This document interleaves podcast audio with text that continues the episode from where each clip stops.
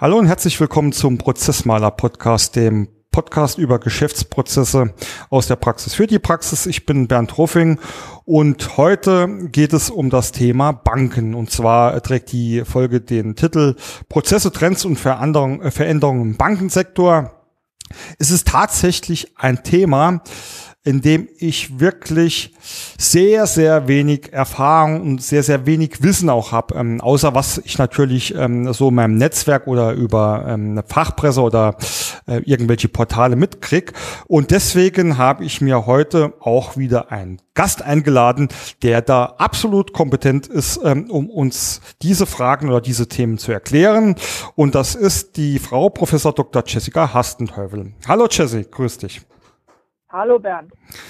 Genau, ähm, wir haben äh, uns ähm, das ähm, Thema überlegt und ähm, das hat ähm, ungefähr folgende Struktur. Wir wollen erstmal zusammen prüfen, was ist denn eigentlich gerade los im Bankenbereich, ähm, wo sind denn da die Veränderungen, wo geht denn die Reise hin? Und ähm, für mich ist immer auch wichtig, ähm, mal rauszufinden, wo, steht, wo steht denn da der Mensch in dieser ganzen Entwickel Entwicklung und welche Anforderungen gibt's denn an ja, Banken, Banker, äh, Berater, aber auch uns Kunden? Und ähm, ja, äh, das sind so ungefähr die Themen der heutigen Folge. Aber wie immer, bevor es losgeht, Jesse, wir kennen uns natürlich, ähm, oder was heißt natürlich, wir kennen uns schon länger. Ähm, das heißt, ähm, ich weiß ziemlich viel über dich, aber unsere Hörer nicht. Dann sei doch so lieb und stell dich doch einfach mal ganz kurz vor, wer du bist, was du machst, vielleicht so ein bisschen über deinen Werdegang.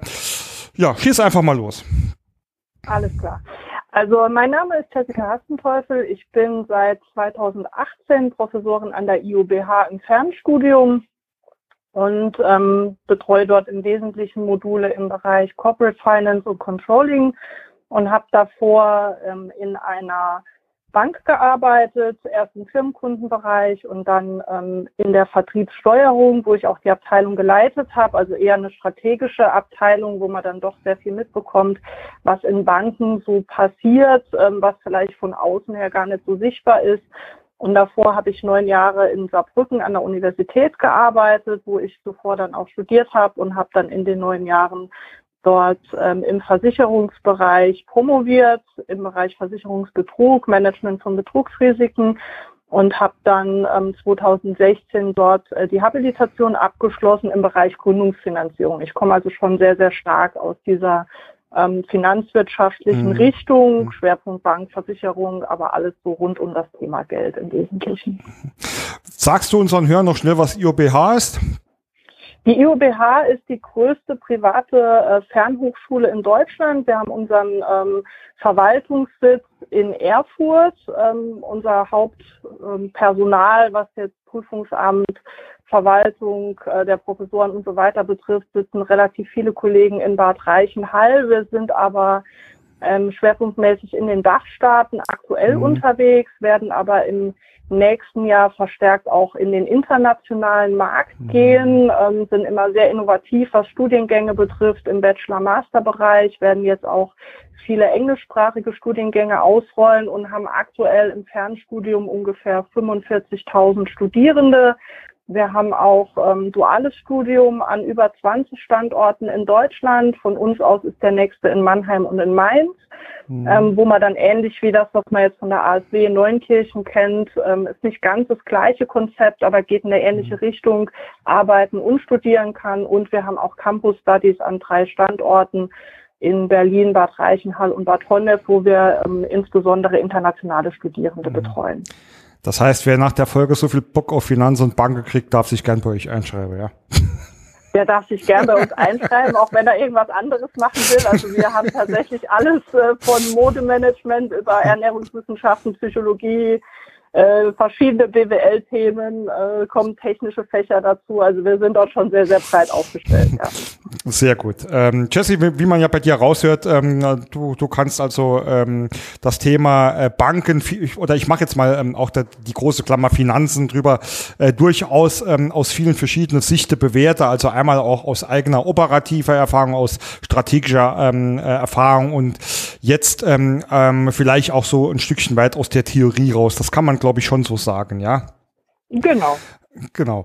Also bei mir ist es, ich habe es ja schon äh, im, im äh, Intro angekündigt, bei mir ist das tatsächlicherweise ein bisschen anders ähm, und ähm, ich ähm, habe auch in, in dem Teaser für die Folge habe ich ja so ein bisschen ähm, belustigend geschrieben. Ähm, ich denke immer noch dran zurück, wie ich mit fünf oder sechs Jahren mein erstes Jeans-Sparbuch von der Volksbank war es, glaube ich, hatte oder bei an, an Weltspartag ähm, da, ähm, das war natürlich früher ein Fest. Ich muss jetzt ganz ehrlich äh, gestehen, obwohl ich Kinder habe, weiß ich gar nicht, ob es das noch so, so richtig ähm, groß gibt wie früher. Ähm, aber ansonsten ist das Thema ähm, Banken ähm, an mir relativ stark vorbeigegangen, außer natürlich ähm, das, was ich selbst für, für mich beziehungsweise für meine, für mein Unternehmen hier brauche. Ich krieg schon seit Jahren regelmäßig Anfragen ähm, ähm, für Prozessmanagement in Banken etc. Hab mich da immer ein Stückchen rausgehalten. Umso gespannter bin ich jetzt auch, was du uns denn so alles erzählst. Und ich würde doch einfach mal ähm, anfangen mit, mit, der direkten Frage, Jesse, wenn du jetzt so den Status quo äh, von Banken im, im Bereich der, der Prozesse, im Bereich der Veränderungen, im Bereich der Digitalisierung zusammenfassen müsstest, ähm, wie, wie würdest du da rangehen? Was würdest du sagen, wo stehen wir denn aktuell? Gut, in einem Satz zusammengefasst, vielleicht auch bewusst ein bisschen ketzerisch formuliert, man ist ziemlich spät dran. Ja. ähm, während andere Branchen dort schon viel, viel früher vorgepresst sind, ähm, war man in der Bankenbranche wie häufig, was so neuere Entwicklungen betrifft, ähm, lange sehr zurückhaltend. Ähm, es gibt dort sicherlich ein paar Vorreiter, das sind halt so die klassischen äh, Direktbanken, DKB, mhm. ING, ne, wie sie alle heißen, mhm. Die waren dort sehr, sehr früh sehr gut aufgestellt, auch prozessual ähm, im Hintergrund immer sehr gut aufgestellt, weil das eben Teil des Geschäftsmodells ist. Ne? Mhm. Ähm, es gibt auch Genossenschaftsbanken wie die PSD Bank zum Beispiel, auch die sind prozessual sehr, sehr gut aufgestellt, weil man eben darüber auch sehr früh schon versucht hat, sich dann ähm, von Mitbewerbern abzuheben bei den ähm, Sparkassen und so bei den klassischen Volksbanken läuft halt mhm. sehr, sehr viel auf der Verbandsebene. Ja, das heißt, man ist dann dort ähm, will jetzt nicht sagen zu bequem, aber man verlässt sich schon sehr viel darauf, was dann eben von Verbandsebene kommt, was eben teilweise mhm. daran liegt, dass einzelne Häuser zu klein sind, um eigene Lösungen zu entwickeln, aber auch gar nicht das Know-how haben, um mhm. solche Lösungen voranzutreiben. Und dazu kommt dann auch, dass wir in den einzelnen Banken natürlich sehr unterschiedliche ähm, Prozess- und Softwarelandschaften haben, die sich so über die Jahre etabliert haben. Und die Prozesse und äh, Systeme, die die nutzen, sind teilweise schon nicht miteinander kompatibel, was mhm. es dann natürlich nicht, nicht, nicht einfacher macht, sondern wesentlich schwieriger macht, im Sinne der Digitalisierung dort halt eben saubere digitale Prozesse aufzusetzen. Mhm. Und das ist halt, glaube ich, so in der Summe mit der Grund, warum man nicht dort steht, wo man vielleicht heute schon stehen müsste, auch wenn Corona dort jetzt sicherlich noch mal so ein bisschen Boost ähm, dazu mhm. getan hat. Ähm, ganz, ganz interessant. Wenn ich jetzt ähm, vorher ähm, den Part aus dem Podcast wegschneiden würde, wo wir sagen, es geht über Banken und äh, einfach äh, bei deinem Punkt beginne, indem du anfängst zu spät dran, ähm, äh, zu wenig äh, oder angestaubte Strukturen, Prozesse und chaotisch und veraltete IT, äh, hätte man tatsächlich meine ähm, nicht erraten können, wahrscheinlich über welche Branche oder über welchen Wirtschaftssektor da, da sprichst, weil es ja durchaus auch so mein Erfahrungsschatz aus dem ähm, kleinen Mittelstand wiedergibt. Aber ähm, ich habe da eine Idee, also ich äh, sammle ja die gleiche Erfahrung. Ich habe da so eine äh, Idee auch, wo es herkommt. Was ist denn da dein Eindruck? War, warum ist das so im Bankenbereich, wo es ja zumindestens an äh, finanziellen Mitteln nicht unbedingt mangeln sollte, um äh, sich weiterzuentwickeln? Oder sehe ich also das ich falsch glaub, als Außenstehender? Ja, gut, also ich, ich sag mal, denen geht's natürlich finanziell jetzt nicht mehr so gut wie, wie vor einigen Jahren noch, weil natürlich Niedrigzinsen denen schon auch wehtun, ne? Aber ähm, es wird dann teilweise schon gejammert auf hohem Niveau, das muss man ehrlicherweise mhm. sagen, ja. Ähm, es ist aber, glaube ich, ähm, der Grund dafür, dass es so ist, wie es ist, ist, ist tatsächlich eine Mischung aus mehreren Faktoren. Also zum einen fehlt, glaube ich, tatsächlich in einzelnen Häusern dort wirklich das Know-how dass man mhm. dann vielleicht Einzelne hat, die dort ähm, inhaltlich gut aufgestellt sind, die dann aber ähm, vielleicht so zugeladen sind mit anderen Aufgaben, was ja auch jetzt nicht nur banktypisch ist, sondern eben in anderen Branchen auch vorkommt, ne, dass Experten dann so ähm, zugeladen sind mit Aufgaben, dass sie dann eigentlich gar nicht dazu kommen, das voranzutreiben. Das mhm. ist teilweise, dass man äh, sich so ein bisschen drauf ausruht und sagt, ja, wir haben das immer schon so gemacht. Ja, also können wir das ja auch weitermachen, weil in den letzten 20 Jahren hat es ja auch funktioniert. Ist halt mhm. aber nicht so, weil es ist halt eben eine Entwicklung, ähm, wo ich auch in, in einigen Publikationen das schon sehr deutlich formuliert habe. Entweder man geht das jetzt mit oder das wird halt nachhaltig negative Auswirkungen auf mhm. die Geschäftsmodelle haben. Ja, mhm. und ähm, man sagt dann immer so schön, die Ampel, die steht nicht, äh, nicht nur auf Gelb, sondern die steht eigentlich schon auf sehr dunkelgelb, ja, mhm. mit äh, Umschwung auf Rot an der Stelle. Es ist teilweise aber auch so, dass die Strukturen in den Banken ähm, das tatsächlich einfach auch erschweren, dort digitale Lösungen auszurollen, dadurch, dass man halt eben so unglaublich schwerfällige hierarchische Strukturen häufig hat. Ne? Mhm. Und äh, je, je schwerfälliger ich dort aufgestellt bin, umso schwieriger ist es natürlich, dort einen relativ einfachen ähm, problemlos durchlaufenden Prozess aufzusetzen. Mhm. Also ähm, ich, wie gesagt, ich kenne mich in dem Bereich jetzt wirklich nicht gut aus, aber was man so von Hörensagen aus dem Netzwerk auch immer mitkriegt, hätte ich tatsächlich auch das gleiche Gefühl, dass, ähm, dass viele Banken vielleicht, ähm, ich sage jetzt auch bewusst provokant, ähm, gerade noch die, die, die, ähm, ja, die altbekannten Banken, ja, ähm, sehr, sehr viele Hierarchiestufen haben, wo ich mich immer schon frage, äh, man muss denn das eigentlich sein, dass da jetzt, ähm, ich formuliere es mal böse, dass es so viele Häuptlinge gibt, aber nur so wenig Indianer? Kannst du mhm. das? Also genau das ist, glaube ich, schon ein Problem. Ne? Also das ist halt so diese traditionelle Struktur, die auch mhm. über Jahre und Jahrzehnte gewachsen ist, wo man sich dann natürlich auch als Häuptling so ein bisschen schwer tut, mhm. ne? äh, davon Abstand zu nehmen, weil das ja im Zweifel auch so mit Verlust eigener Macht, äh, nenne ich mhm. jetzt mal, so einhergeht. Aber gerade wenn man sich dort neuere Entwicklungen auch anguckt, also ich mache zum Beispiel relativ viel immer zusammen mit einer lieben Kollegin von mir, die eher so aus dem HR-Bereich kommt. Ne? Mhm. Ne? Und das sind halt Themen, ähm, natürlich agile, äh, agile Führung, ne? Äh, Leadership-Thematiken, äh, die alle sehr, sehr stark in Richtung Agilität gehen. Das ist halt was, was ich häufig sehr vermisse im Bankenbereich. Mhm. Ne? Mhm. Dort sind andere Branchen wesentlich weiter und ähm, da muss man gar nicht aus dem Finanzbereich rausgehen, um solche Unternehmen zu sehen. Nämlich der komplette Bereich der Fintechs äh, genau, basiert ja. ja. auf agilen Prozessen, agilem mhm. Projektmanagement, agiler Führung und die sind sehr, sehr erfolgreich damit. Ne? Und ähm, das ist halt schon eine Entwicklung, wo, wo Banken auch zum Beispiel lange erst so ein bisschen belächelt haben am Anfang, so nach dem Motto, ja, ja, lass die mal machen, ne? das setzt sich ja sowieso nicht durch.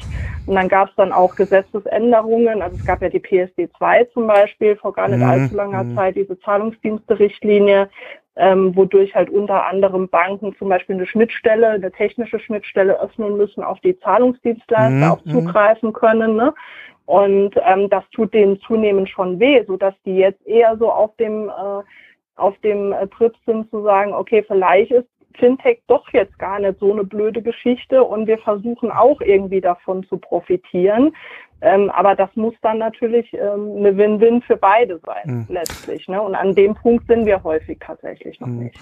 Äh, bevor wir da äh, noch ein Stückchen ähm, äh, oder bevor ich da noch äh, ein, zwei Fragen habe, ähm, äh, Jessica, ähm, erklärt doch ganz kurz nochmal den Hörern, was, was denn äh, unter Fintech zu verstehen ist, für alle, die, die da vielleicht nicht so nah am Markt dran sind. Gerne. Also ein, ein Fintech ist ein Finanztechnologieunternehmen, das sind in der Regel ähm, Startups. Ja, also viele davon sitzen tatsächlich in Berlin oder in Frankfurt. Jetzt, wenn man den mhm. deutschen Markt sich anguckt, die bedienen dann meistens auch eine Nische. Also die entwickeln dann eine Technologie für ein bestimmtes Geschäftsfeld mhm. im Banken- oder Finanzdienstleistungsbereich. Wir haben ganz viele Fintechs, die sich ähm, auf das Thema Zahlungsverkehr zum Beispiel spezialisieren, mhm. ne? dort irgendwelche, ähm, ich sag mal, PayPal-ähnliche Geschäftsmodelle mhm. an den mhm. Markt bringen. Ja? Wir haben aber auch Fintechs, die so im Bereich Bitcoins unterwegs oder ähm, generell Kryptowährungen mhm. unterwegs sind. Ne? Und dann ist natürlich Thema Blockchain, Bitcoins ähm, vielleicht das, was man so damit verbindet. Wir haben Fintechs im Versicherungsbereich. Das kann dann gehen von einer App in der man äh, unabhängig von der Versicherungsgesellschaft, bei der man die Verträge hat, eben alle Verträge verwalten kann. Das können Vergleichsportale sein, ganz, ganz unterschiedlich, aber im Prinzip hat jedes dieser Fintechs so, so ein eigenes Nischengeschäft. Häufig werden die auch gegründet, um dann ähm, tatsächlich irgendwie gewinnbringend verkauft zu werden, ja, und, und gar nicht dauerhaft selber betrieben zu werden. Teilweise geht man im Moment aber ähm, vermehrt auch dazu über, dass man schon diese Dauerhaftigkeit anstrebt, dann in Kombination mit Kooperationen, mit mhm. Banken, mit Versicherungsunternehmen. Ähm, Im Prinzip schaffen die genau das, was die, die Banken, die Versicherungen häufig intern nicht hinbekommen, nämlich eine schlanke Technologie mhm. aufzustellen. Mhm. Ähm, das die Frage wollte, das wollte ich eigentlich äh, später stellen, aber ähm, äh, man hört ja immer wieder oder was heißt hört immer, man weiß es an viele Stelle auch, dass Deutschland so was die IT-Infrastruktur betrifft ja auch noch weit hinter dran her ist. Ist das ein Faktor, was die Banken auch hemmt oder würdest du eher sagen, na, das ist in diesem Sinn vielleicht gar nicht so der wesentliche Grund? Also ich, also ich sag mal so, jetzt mit Blick auf die Prozesse und auf die mhm. Prozesseffizienz würde ich sagen, ist es, glaube ich, schon eher von untergeordneter mhm. Bedeutung. Wenn man das jetzt ein bisschen ähm, weiterspinnt und sagt, es geht auch um Themen wie Flexibilität, dass ich halt mhm. eben vielleicht so ein Stück weit wegkomme von der klassischen Filialstruktur ne, und eher dort flexiblere Lösungen anbietet. Das heißt, mhm. der Bankberater kann auch zum Kunden mal nach Hause kommen und so. Dann äh, kommt natürlich so eine Internetabdeckung nochmal als erheblicher Faktor mit dazu, mhm. weil um das zu machen, muss der natürlich auf, auf gewisse Systeme dann auch von außerhalb mhm. zugreifen können. Wobei dann neben dem Thema ähm, Internetverbindung natürlich Thema Datenschutz auch eine riesige Geschichte ist äh, bei Banken, weil wir doch sehr sensible Daten haben, mit denen wir dort agieren. Mhm. Ähm, du hast jetzt ähm, ähm, ein Stückchen weit schon etwas über die äh, interne Organisation äh, ja angesprochen. Ähm, ich möchte mal gern ähm, vielleicht auch ein Stückchen ähm, den Blick auf den Kunde werfen.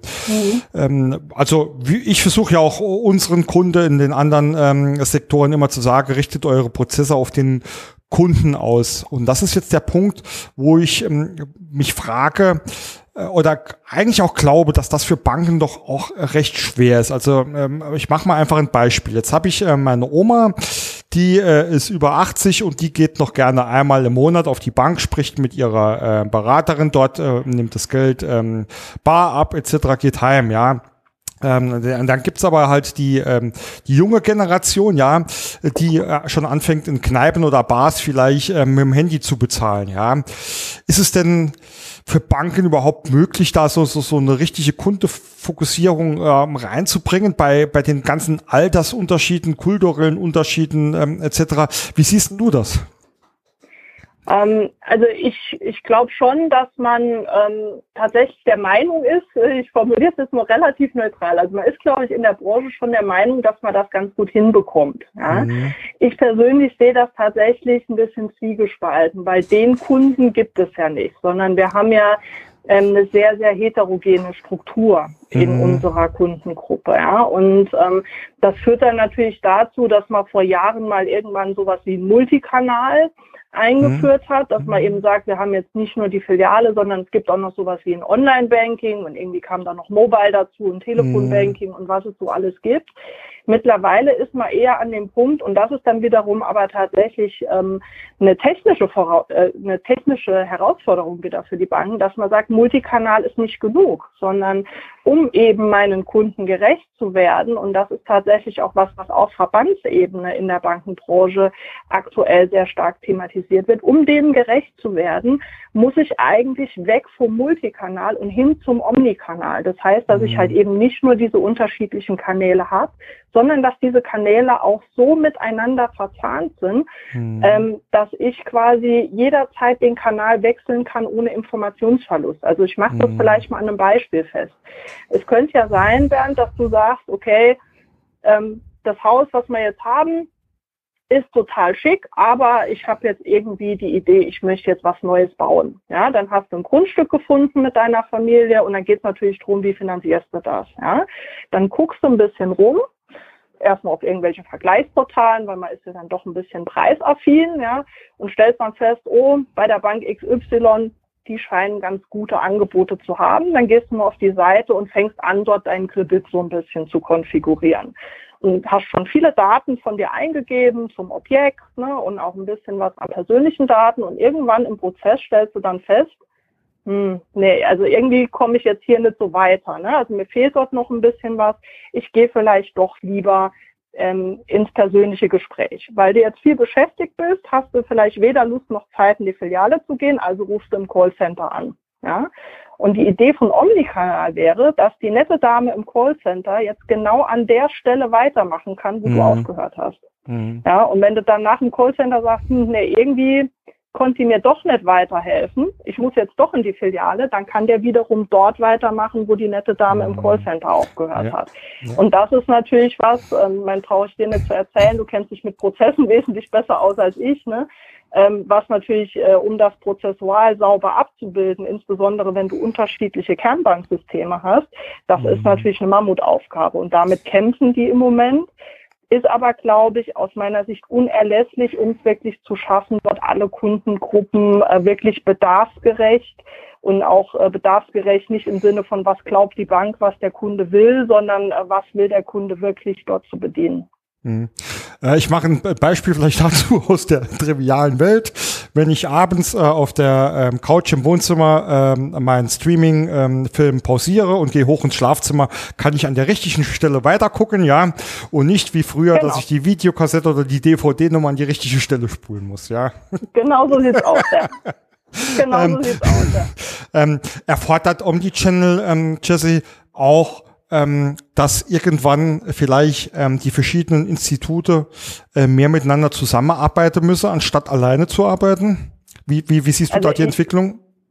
Also ich, ich glaube, man streut sich dort noch sehr. Ich äh, sehe aber, wenn ich mir so den Markt, ähm, wir, als ich noch in der Bank war, war das sicherlich ein bisschen anders. Ne? Da hat man dann so die eigene Bankbrille ein bisschen auf. Jetzt stehe ich ja eher so als Außenstehender da und beobachte das.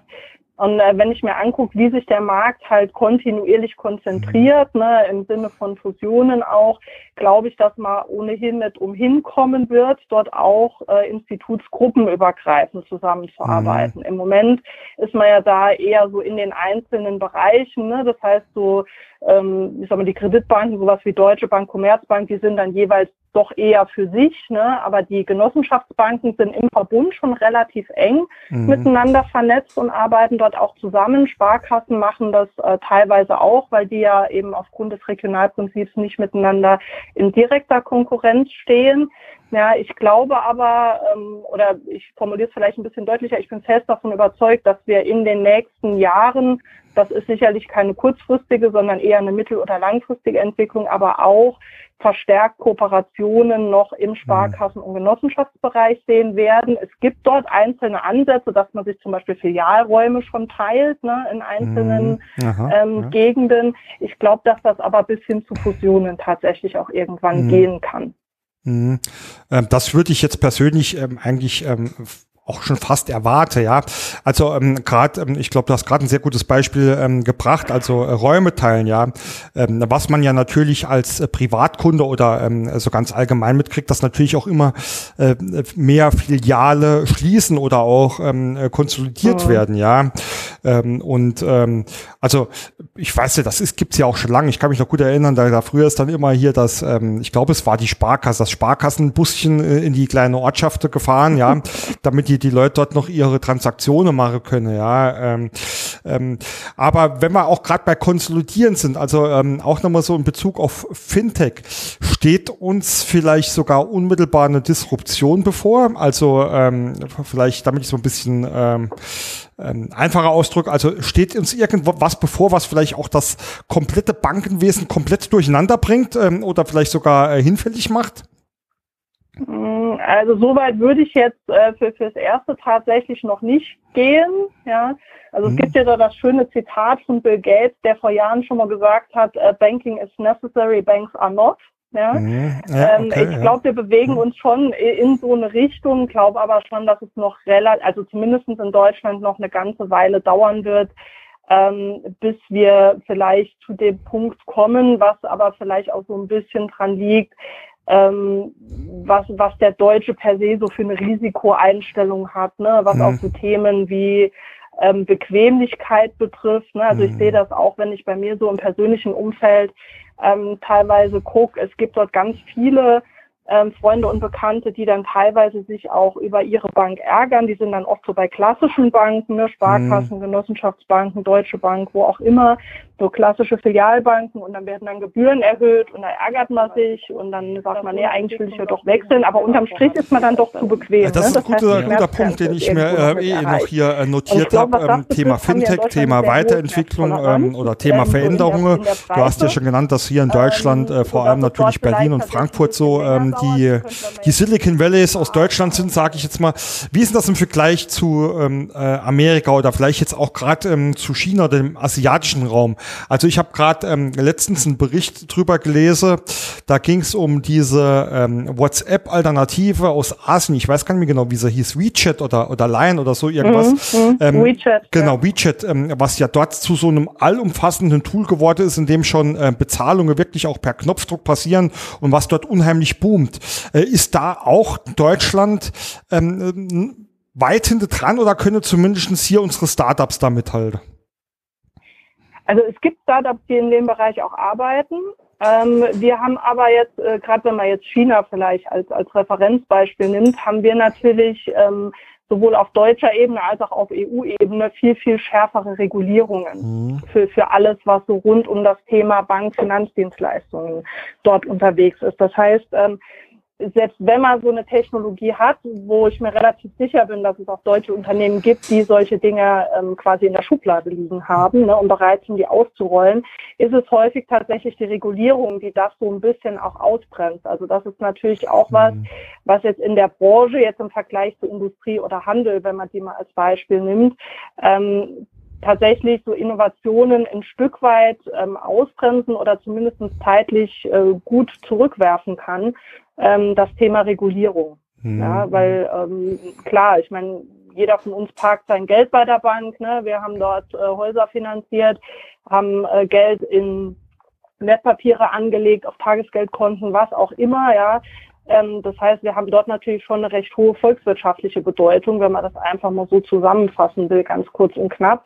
Und ähm, von daher ähm, ist es durchaus aus meiner Sicht auch gerechtfertigt, dass dort diese Regulierungsvorschriften da sind. Ähm, ob die jetzt alle im Detail so sinnvoll sind, kann man sicherlich im Detail drüber streiten, wie das eben immer so ist. Aber das ist natürlich schon was, was dann gewisse Dinge einfach auch ein Stück weit ausbremst. Mhm. Ähm, da, da gebe ich dir vollkommen recht. Also ähm, äh, das, das merkt man ja auch im Privat, in der Privatanwendung. Also ich will das jetzt auch gar nicht überdramatisieren, aber äh, ich bin teilweise schon genervt, muss ich ganz ehrlich sagen, wenn ich, ähm, wenn ich eine Transaktion oder eine Überweisung vornehmen will, äh, muss mich dann irgendwie mit meinem äh, Daumenabdruck auf meiner App am Handy anmelden, muss dann trotzdem noch 25 Sicherheitscodes abgeben oder Fototanz fotografieren. Mhm. Ja, also so, so richtig einfach finde ich es ehrlich gesagt noch nicht, muss ich ganz ehrlich gestehen. Ähm, aber ich glaube, mir ist es, mir ist auch bewusst, dass es da äh, halt ähm, ähm, ja, gerade aufgrund dieser Voraussetzungen oder Regularien äh, oft auch gar nicht anders ähm, äh, möglich ist für die, für die Banken, das zu bewerk äh, bewerkstelligen. Ähm, genau, also es ist halt viel, was dort äh, von der EU-Ebene mhm. her kommt, ne, in, in nationale Gesetzgebungen. Ähm, ich sage mal, das, das Thema Datensicherheit ist halt dort ein ganz, ganz großes, äh, weil, wie du dir vorstellen kannst, sind natürlich so Finanzdaten, was äh, wo es irgendwelche Kriminelle äh, vorzugsweise auch drauf abgesehen mhm. haben, weil das natürlich sehr wertvolle Daten sind. Also ich erzähle meinen Studenten schon immer ganz gern so, so Daten sind ja eigentlich die neue Währung, wenn man so will. Ne? Mhm. Ne? Ähm, und ich glaube, viele Unternehmen wissen noch gar nicht, wie wertvoll die Daten tatsächlich sind, die sie haben. Ähm, und das trifft auch auf Banken zu. Also die, die wissen es vielleicht sogar, die sind aber nicht in der Lage, diese Daten ähm, oft clever zu nutzen. Also so Thema Smart Data mhm. ist auch das, was dort ganz oft wirklich noch so in den Anfangsschulen steckt. Ja. Ähm, da hast du schon quasi äh, eine Frage ähm, vorweggenommen, weil ich eigentlich ähm, auch ähm, mal fragen wollte, also so Big Data, Business Intelligence oder wie man das äh, ganzen Datenmanagement der Zukunft auch so, so benennt. Da wäre doch eigentlich meine Erwartung auch gewesen, dass es da immer mehr möglich wird, äh, passgenauere Angebote auf Knopfdruck zu erzeugen. Ja, aber dort hast du tatsächlich auch wieder ähm, Hemmschuhe tatsächlich von Gesetzgeberseite, mhm. weil du darfst zum Beispiel bei Privatpersonen ähm, Daten zwar auswerten, du darfst die aber nicht für vertriebliche Zwecke nutzen, diese Ergebnisse. Mhm. Es sei denn, der Kunde hat vorher explizit dazu zugestimmt. Mhm. Ja, das heißt, wir haben dort dadurch natürlich eine gewisse Erschwernis, diese Daten, die wir haben und die wir auch ohne Probleme auswerten können. Also das hätte ich ähm, in meiner Zeit in der Bank äh, als Vertriebssteuerer, hätte ich diese Daten, hätte ich darauf zugreifen und die auch auswerten mhm. können. Ich darf, die, ich darf die sehen als Steuerer, ich darf die aber nicht für vertriebliche Zwecke in den Vertrieb geben. Mhm. Gut, ja. da ist es wahrscheinlich die Frage, wobei das wird jetzt vielleicht zu weit führen oder ich will dich auch nicht zur Aussage nötigen, die vielleicht jetzt hier nicht so korrekt sind, ist ja immer die Frage, wo äh, eine Datenauswertung äh, aufhört und ein Vertrieb anfängt, ja. Ähm, aber ähm, wie gesagt, äh, da, da schweige mal drüber, ja. Ähm. Du, also was ich dir sagen kann, ist tatsächlich, dass das in der Bank, in der ich gearbeitet habe, wirklich sehr, sehr strikt gehandhabt ja. wurde. Also man hat dort äh, auch nicht fünfmal hm. gerade sein lassen, sondern man hat das wirklich sehr, sehr strikt gehandhabt. Ich kenne aber durchaus andere Häuser, in hm. denen es nicht so strikt gehandhabt wird. Wollen wir natürlich nicht ähm, be begrüßen sowas. Wir, wir wollen uns ja natürlich an gute äh, Gesetze auch halten. Aber genau. ähm, da, da kann man das Beispiel ja ähm, auch einfach mal fortführen und ein Stückchen weit rumdrehen. Und zwar ähm, sage ich jetzt einfach mal check24.de äh, oder ähm, mhm. als Überschrift ähm, der aktive, äh, also quasi ähm, aus Bank Bankesicht der passive Vertrieb, äh, also dass jemand aktiv nach etwas sucht. Und ähm, mhm. auch im Sinne von, äh, von den ganzen Vergleichsportalen und den ganzen Möglichkeiten, die äh, bezüglich der Datennutzung da ja noch auf uns zukommen oder brach liege, stelle ich einfach mal eine provokante Frage. Wird denn irgendwann der äh, Bankberater in dem klassischen Sinn, so wie wir ihn heute kennen, überflüssig? Also das glaube ich nicht dass der überflüssig wird. Ich glaube aber, seine Rolle wird sich zunehmend verändern, weil wir ähm, Im Moment haben wir noch ein relativ hybrides Modell, nenne ich es jetzt mal. Ne? Mhm. Du hast vorhin die 80-jährige Oma angesprochen, trifft auch natürlich auf meine Oma zu, wenn ich mir das so angucke, die wird im Leben nicht irgendwo mit Karte bezahlen oder Online-Banking mhm. machen. Ja? Das heißt, wir haben im Moment natürlich noch äh, eine ne Generation auch an Bankkunden teilweise, die wirklich äh, wegen Kleinigkeiten in Anführungszeichen, also für die ist das ein super wichtiges Geschäft. Mhm. Ne? Aus Sicht der Bank ist das eine Kleinigkeit, die Filiale aufsucht. Ich glaube, dass sich das in Zukunft dahingehend verändern wird, dass wir viel mehr Richtung digitale Beratung auch gehen. Also mhm. dass du quasi ähm, viele Banken haben ja so ein Callcenter eingesetzt, ne? ähm, mehr oder weniger zwangsweise, mhm. sodass die Kunden gar nicht mehr die Wahl haben wollen, in der Filiale anrufen, sondern die landen direkt im Callcenter. Mhm. Aber ich glaube, dass man dort ja natürlich auch solche Videochats machen kann. Ne? Du brauchst dann so abgetrennte Kabinen mit schickem Hintergrund und dann hast du halt dort ähm, gute Berater sitzen, die dann quasi über Videochat zugeschaltet sind.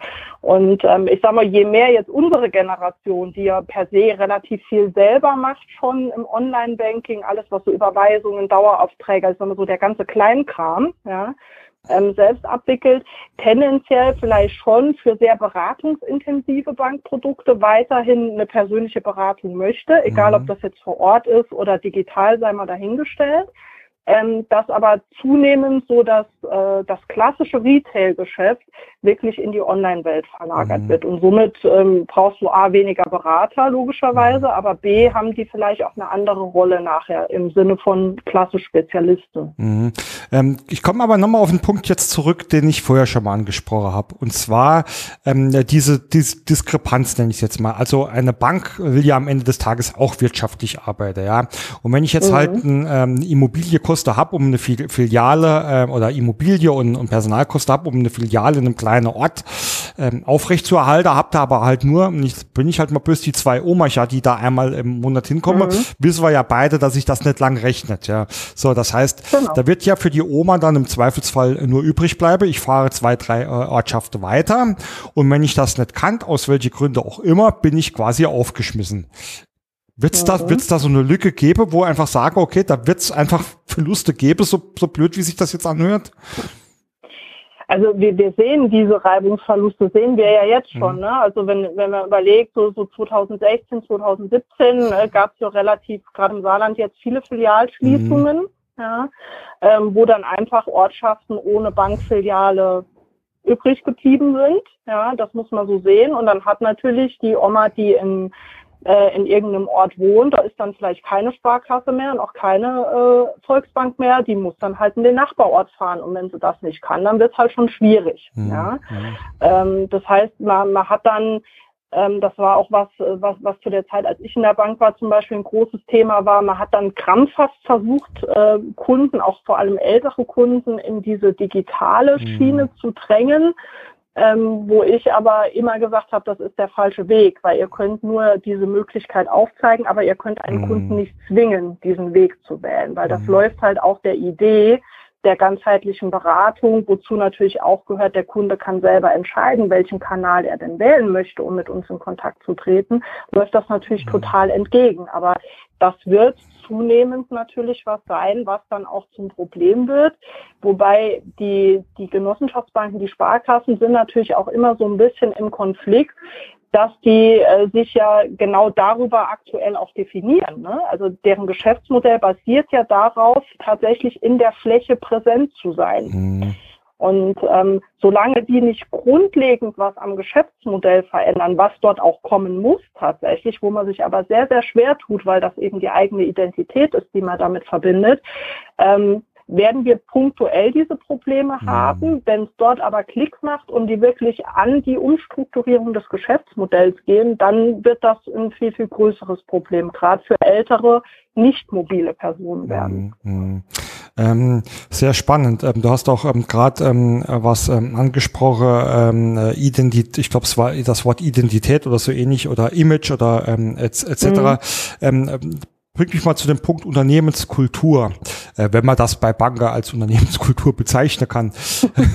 ähm, mich würde mal da ähm, deine, deine Sicht ähm, interessieren, ob sich da in den letzten Jahren was verändert hat oder ob da auch so eine Veränderung ähm, gerade im Gang ist. Also ähm, viele in viele deutsche Unternehmen, und das ähm, beziehe ich halt äh, vor allem auch auf ähm, den Konzernbereich oder auf den, den größeren Mittelstand, ist ja, ähm, so erlebe ich es immer wieder, schon so ein bisschen, ja, ich weiß jetzt nicht, wie ich sagen soll, so ein bisschen mehr der amerikanische Spirit äh, eingezogen. Das heißt, man, man duzt, mhm. man duzt sich von äh, ja. über alle Ebene. Ähm, es gibt, ähm, oder seit langem gab es ja dann schon, ich habe es immer den Freaky Friday genannt. Ähm, es ist, glaube ich, der Business Casual Friday in Wirklichkeit gewesen, ja. Ähm, in viele ähm, Unternehmen sieht man gar keine ähm, Hemden, Krawatte mehr.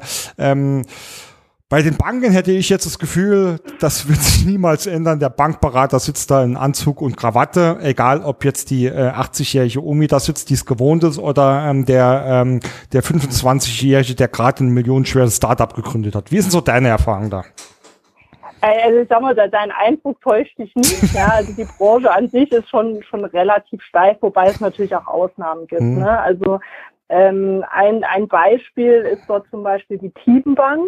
Ja, ich weiß nicht, ob dir die was nee. sagt. Das ist quasi die Bank, die hinter dem Produkt Easy Credit steht. Ah, okay, ja. Doch, ja? Das, hat man so. das Produkt hat jeder schon mal gehört. Ne? Mhm. Dieser kleine Konsumentenkredit, der über die Volksbanken vertrieben wird.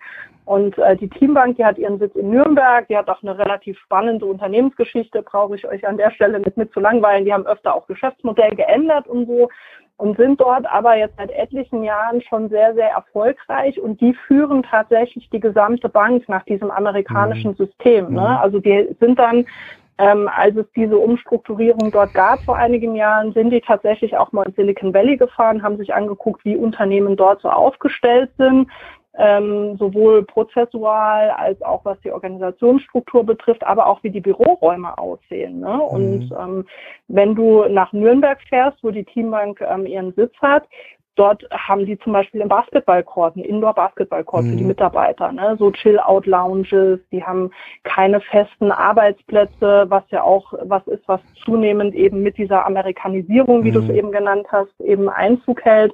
Die haben auch komplett äh, eine sehr offene hierarchische Struktur, dort duzen sich alle, ne? Ähm, ist auch ein Konzept, was wir zum Beispiel bei uns an der IOBH auch haben. Ähm, viele Banken sind dort aber sehr, sehr steif mhm. tatsächlich. Also es ist oft auch so, dass es dort keine ähm, keine einheitlichen Regelungen teilweise gibt, was jetzt so, so interne Corporate Communication betrifft. Ne? Das heißt, jeder entscheidet im Prinzip selber, mit wem er sich duzt und mit wem nicht. Mhm. Ja?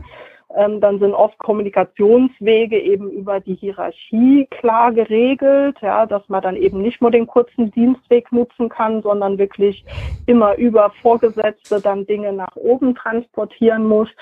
Ähm, ich sehe schon, dass sich das punktuell ändert, aber ich glaube, das ist ein sehr, sehr schwerfälliger Prozess in der Branche. Es gibt ein paar richtig gute Ausnahmen, aber in der Summe ist es, glaube ich, ein sehr schwerfälliger Prozess. Das äh, glaube ich. Ähm, ich stelle mir gerade vor, was ich, was ich denken würde, wenn ich in unsere Bank reinkomme und die stehen da und spielen zusammen Kicker oder sowas. Ja, das wäre mit Sicherheit mal sehr, äh, sehr amüsant. Äh, äh, ist ja aber auch so ein kleiner Schritt zu dem ähm, einem der ähm, mega Buzzwords der letzten ähm, ähm, ja, Monate, sage ich mal, New Work, ähm, also die veränderte Arbeitsformen.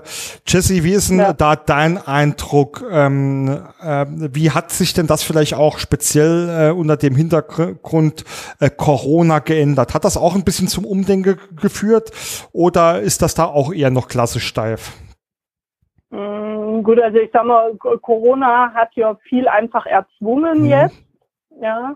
Ähm, ich, ich weiß von, von einigen Banken, dass man insbesondere Leute, die im Backoffice arbeiten, die jetzt eher in ähm, internen strategischen Abteilungen arbeiten, die hat man relativ früh ähm, ins Homeoffice geschickt. Mhm. Ähm, Berater tatsächlich nicht, weil die natürlich von zu Hause nur bedingt dann auch arbeiten können. Das heißt, dort hat man dann schon eher eher auf Präsenz gesetzt. Also man hat auch, ähm, selbst als wir den, den Höchststand Lockdown im Frühjahr hatten und nicht diesen Lockdown Light jetzt, hat man ähm, die Filialen eigentlich soweit offen gehalten. Man hat dann aber punktuell natürlich Mitarbeitern mit Kindern oft zugestanden, dass man dann ähm, eher mal dann auch mhm. zu Hause oder flexibler arbeiten konnte. Man hat sich dort aber schon recht schwer getan. Ne? Ähm, bei allem, was jetzt so ähm, im Backoffice äh, läuft, dort hat man festgestellt, oh, es funktioniert ja auch, wenn die von zu Hause arbeiten. Ja. Ähm, aber ich glaube nicht, dass das flächendeckend eine nachhaltige Entwicklung mhm. dort erstmal ist. Also ich glaube, so weit sind die nicht, was mhm. aber eben dann, äh, glaube ich, auch so ein bisschen mit der ähm, mit der Mentalität mhm. nochmal einhergeht. Wir haben das schon immer so gemacht. Mhm. mhm. Einer meiner Lieblingssätze, ja. Genau, also ich, ich hasse das auch wie die Pest. Ne? Ich, ich hatte auch mal äh, zu einem Vorgesetzten, ohne jetzt dort näher drauf einzugehen, hatte ich auch mal irgendwas, ging darum, ein neues Produkt einzuführen. Ne? Und ähm, hatte ich dann auch mal gesagt, gut, nur weil wir es halt immer schon so gemacht haben und weil es immer schon scheiße war, müssen wir es halt nicht scheiße weitermachen, ne? um das auf den Punkt zu bringen. Kam nicht so gut an, ja, um ja. das ehrlicherweise jetzt hier zu sagen aber ich, ich finde, das trifft halt ganz gut. Ne? Also man muss halt dort schon auch, auch mit der Zeit gehen und ähm, was ich halt so in Banken sehe, wenn, wenn ich jetzt halt auch so mit, mit ehemaligen Kollegen spreche äh, oder ehemaligen Kommilitonen, die in irgendwelchen Banken gelandet sind, dann ist es halt schon so, dass äh, viele Entscheidungen, auch gerade ob jetzt jemand ins Homeoffice darf oder nicht, ne, ähm, dass das oft von Einzelnen getragen wird. Mhm. Also es sind dann ein, zwei Leute, die im Unternehmen wirklich so ich sage mal, fast schon bahnbrechende Entscheidungen vielleicht einfach blockieren, weil sie sagen, ich selber kann im Homeoffice nicht arbeiten. Ja? Mhm. Und äh, da, das ist, glaube ich, der falsche Weg, weil äh, ich denke, Corona hat halt schon gezeigt, es geht halt. Ja? Es gibt vielleicht Anfangsschwierigkeiten, bei dem einen mehr, bei dem anderen weniger, aber es geht halt schon. Und ich glaube, dass das, ähm, wenn man jetzt Richtung Personal einfach auch mal guckt, so Stichwort New Work, Work-Life-Balance, ähm, was halt gerade für, für jüngere Leute auch ähm, schon ein mhm. nicht unwichtiger Punkt ist, wenn es darum geht, sich einen Arbeitgeber auszusuchen, dass das vielleicht nachher der Punkt sein kann, äh, der eine Bank auch als Arbeitgeber nochmal attraktiv mhm. macht, weil das ist oft äh, eben nicht mehr so, dass man wie noch vor 15 Jahren ähm, in der komfortablen Situation war, man schreibt eine Stelle aus und man kriegt mehr Bewerbungen, als man jemals sehen kann, sondern man hat teilweise schon Probleme, ähm, unterschiedlichste Stellen dort zu besetzen und das ganz egal von der Azubi-Stelle angefangen bis zu irgendeiner Spezialistenstelle. Ne? Mhm. Also es ist mhm. nicht mehr so, dass, dass dort ähm, äh, quasi mal die Bude eingerannt bekommt. Und am mhm. Strich kriegt man die Stellen auch besetzt. Das ist nicht das Problem, aber es sind vielleicht auch nicht die Bewerber, die man unbedingt haben möchte. Mhm. Nee, spannend. Ich glaube, ähm, dass, ähm, ja, ich glaube da, persönlich glaube ich, dass es da ähm, auch ähm, genau diese Entwicklung geben wird und dass da die Banken ähm, tatsächlich noch Glück hatte die letzten Jahre, dass sie das noch nicht so massiv getroffen hat, so nach dem Motto, komm mein Kind, machst du schöne Ausbildung zum Banker, ist ein sicheres Ding hier und dann ähm, hast du Ruhe der Rest von deinem Leben, ja. Ähm, das ähm, ist spannend. Ähm, lass uns mal noch ganz kurz ein Stückchen weit äh, in die Zukunft blicken, beziehungsweise vieles ist ja schon gar keine so wirklich große Zukunft mehr für Insider, sage ich mal, ähm, aber vielleicht für die Masse. Du hattest vorhin schon zwei wunderbare Begriffe genannt, Kryptowährung und ähm, Blockchain. Ähm, magst du vielleicht einfach mal zu den be beiden Begriffen was sagen? Ähm, ich weiß, dass es komplexe Themen sind und dass man da wahrscheinlich einzelne Folge dazu drehen könnte, aber vielleicht gelingt es ja trotzdem. Okay, also um das vielleicht vorweg zu sagen, ich bin jetzt weder ein Experte für Kryptowährungen noch für Blockchain. Ne? Also die Blockchain ähm, ist im Prinzip ja die Technologie, mhm. die dort dahinter steckt und jetzt ganz vereinfacht ausgedrückt, äh, korrigiere mich, wenn ich falsch liege, im Wesentlichen ja sagt, dass alles, was dort gemacht wird, irgendwie aufgezeichnet wird. Genau, ja? es ist eigentlich. Ähm, das, das heißt, es ist kom komplett nachvollziehbar, mhm. wer was wann wo gemacht hat. Genau. Ne? Ähm, und diese Kryptowährungen, ähm, ich sag mal, als am Anfang dieser Bitcoin kam, hat das jeder belächelt und mhm. hat das keiner ernst genommen. Mittlerweile ist das ja ähm, wenn man so mit, mit Anlageberatern auch mhm. spricht, ist das schon auch eine Assetklasse geworden, mhm. ja, äh, Kryptowährungen. Ähm, ich bin da tatsächlich noch sehr zögerlich. Also ich habe damit persönlich relativ wenig mhm. Berührungspunkte mhm. gehabt könnte mir aber durchaus vorstellen, dass das ähm, im Moment noch was ist, was sich ganz gut entwickeln kann. Befürchte aber, dass dort in den nächsten Jahren äh, zumindest auf EU-Ebene nochmal enorme mhm. Regulierungen draufgelegt werden, ähm, weil diese, ähm, diese Kryptowährungen ja eben viel auch von Anonymität leben. Mhm und ähm, dann dort natürlich äh, wieder so Themen wie Geldwäsche oder sowas mhm. in den Fokus rücken, ne? Terrorismusfinanzierung, Geldwäsche.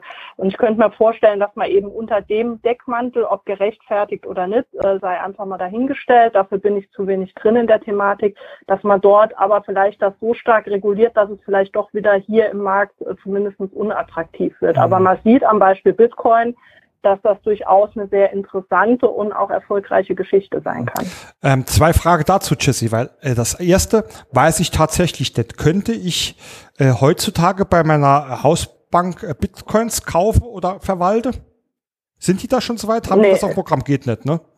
Nee, nee. Also ich, ich sag mal, die klassische Hausbank nicht wo du vielleicht Glück haben könntest, das könnte vielleicht echt so, so ein Global Player mhm. sein, also so eine HSBC oder eine Deutsche Bank. Mhm. Das könnte vielleicht gehen, aber bei deiner klassischen Hausbank eher nicht. Äh, und das Thema ähm, Blockchain, ähm, hast du da ähm, äh, Erfahrung oder weißt du, beschäftigt sich da Banken schon vereinzelt damit? Also hier vor allem also, deutschsprachigen oder in, in Deutschland? Also ich habe tatsächlich äh, gerade so Fintechs habe ich einiges jetzt gemacht, aber mhm. mehr so mit Blick auf Robo-Advisor mhm. oder Zahlungsverkehr. Mhm. Ähm, Blockchain habe ich super wenig Erfahrung mhm. damit. Okay. Äh, und äh, sind es dann doch drei Fragen geworden, aber die muss ich jetzt einfach stellen, weil wir schon so oft mhm. über ähm, die Regu Regulationen gesprochen haben. Ähm, einfach eine persönliche Meinung. Sind wir überreguliert ja. in Deutschland und Schrägstrich Europa? Jetzt mit Blick auf die Banken oder generell? Ja, äh, generell. Lass uns das in eine andere Folge äh, auslagern. äh, mit Blick auf, äh, auf, die, auf die Banken ja, und Zahlungsverkehr. Mm.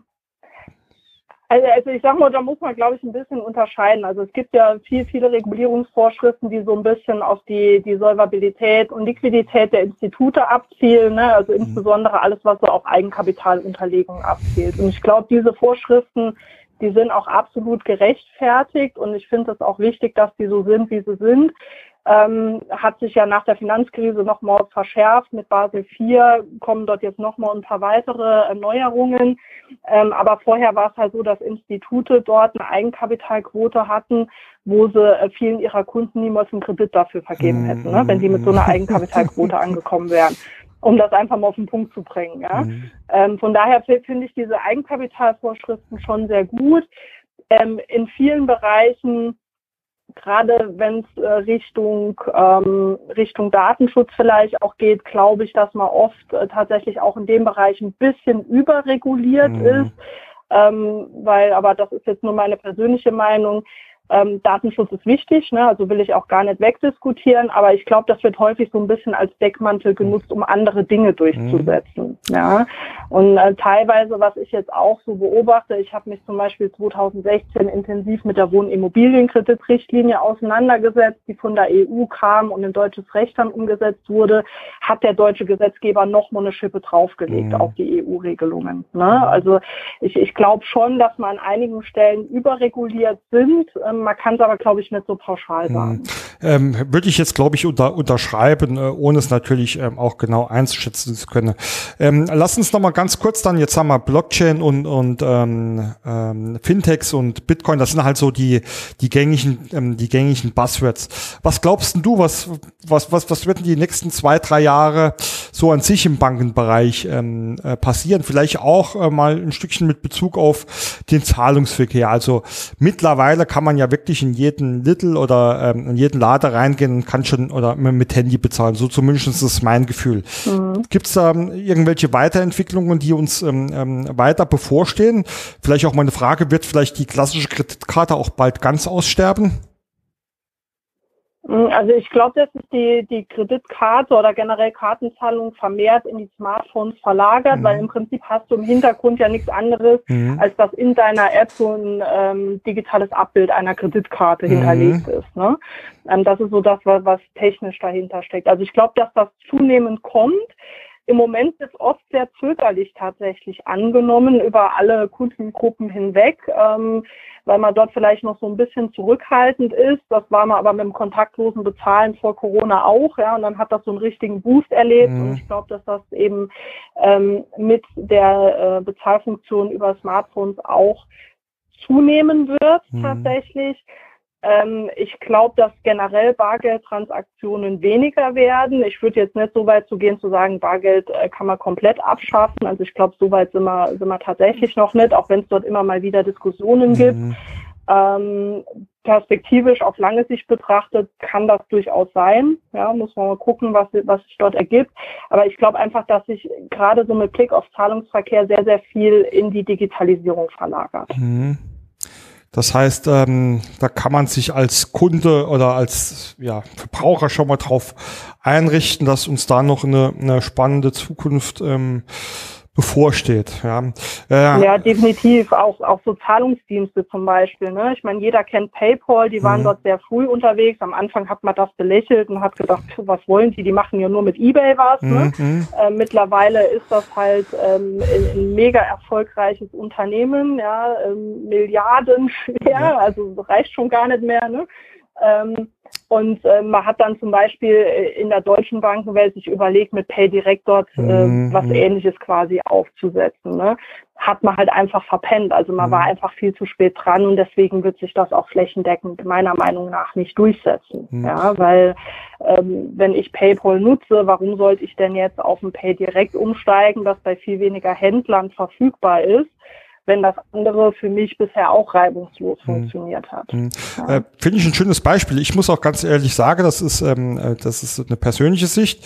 Wenn ich jetzt online shoppe ähm, und ähm, habe die Wahl zwischen zwei Jobs, ähm, also Shops, ähm, dann werde ich im Zweifelsfall immer die wählen, die PayPal anbiete, wenn ich nicht andere genau. Shops schon kategorisch ausschließe, weil ich nicht damit zahlen kann, ja. Oder wenn ich bei eBay äh, was kaufe, wer, wer, wer kein PayPal anbietet, den nehme ich nicht, ja. Also da muss schon viel passieren ganz ehrlich, ja. Also meine Person, genau, also geht mir ähnlich, geht ja? mir ähnlich, ja. ja. Ähm, genauso, was mich ähm, halt immer mega stört, ist, gut, ich habe jetzt natürlich privat und, und dann geschäftliche ähm, Karten etc. Da hast du noch eine Tankkarte etc. Und jedes Mal stehe ich da und da hast du für jede noch eine andere PIN oder die gleiche oder auch doch nicht, ja. Mhm. Da kommt der Herr Ruffing im Alter schon auch gelegentlich durcheinander. Ja, wo, wobei es tatsächlich auch mittlerweile einige Banken gibt, äh, wo du deine Wunschpin festlegst. Äh, ja, das die könntest du ja für jede Karte gleich. Das, äh, das hat er schon rausgefunden in seiner Prozessoptimierung, ja. äh, nichtsdestotrotz äh, ist es immer noch, ähm, wo ich mich frage, mein Gott, 2020 oder das, das Gefühl habe ich schon länger, ist mhm. es denn da nicht möglich, dass man das mal irgendwie ähm, äh, besser, ähm, äh, besser organisiert? Aber ich glaube, da ist, sind wir vielleicht auch kurz davor oder da ist äh, die, die Lösung oder Entlastung ähm, äh, gar nicht mehr so weit, ja. Ja, da muss man vielleicht auch einfach mal gucken, was irgendwie mit biometrischen Daten geht. Ne? Ob man dort nicht irgendwie künftig mit Fingerabdruck oder irgendwas dort ähm, anstelle einer PIN zum Beispiel auch agieren kann. Also man sieht das ja in anderen mhm. Bereichen sehr stark, dass eben vermehrt dort eben äh, auch mit biometrischen mhm. ähm, Sicherheitsmerkmalen gearbeitet wird. Also sowas könnte ich mir durchaus vorstellen, dass das im Bankenbereich auch kommt. Mhm. Sind wir gespannt. Ähm, ja, liebe Jessie, ähm, ich bedanke mich ähm, an dieser Stelle für dieses sehr, sehr interessante ähm, Gespräch. Also ähm, hat mir an manchen Stellen auch nochmal äh, die Augen geöffnet. Ähm, manchmal hat es mich auch äh, leider, best leider bestätigt, was, was so die, die traurige Wirklichkeit betrifft. Ja, an dieser Stelle ähm, vielen lieben Dank, Jessie. Vielen Dank, Bernd, dass ich dabei sein durfte. Gerne. Ähm, wie immer am Ende ein kleiner äh, Orga-Block meinerseits. Äh, in diesem Sinne auch nichts Großartiges. Bei prozessmaler.de findet da alle Kontaktdaten und ähm, ja die Möglichkeiten, sich mit mir zu vernetzen. Habe ich übrigens eben vergessen. In den Show Notes ähm, findet ihr auch die Profilinfos äh, zur Jessie. Ähm, wer da äh, sich mit ihr vernetzen und weiter diskutieren will und nicht gleich ein Studium anfangen möchte, kann das mit Sicherheit dort auch, auch tun. Ja.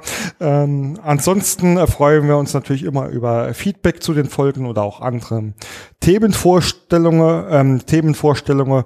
Ja, und ähm, an dieser Stelle wünsche ich euch nicht wie sonst ähm, viel Spaß und Erfolg bei eurer Prozessarbeit, sondern viel Spaß bei euren nächsten Zahlungsvorgängen. Bis dann, eu, euer Bernd.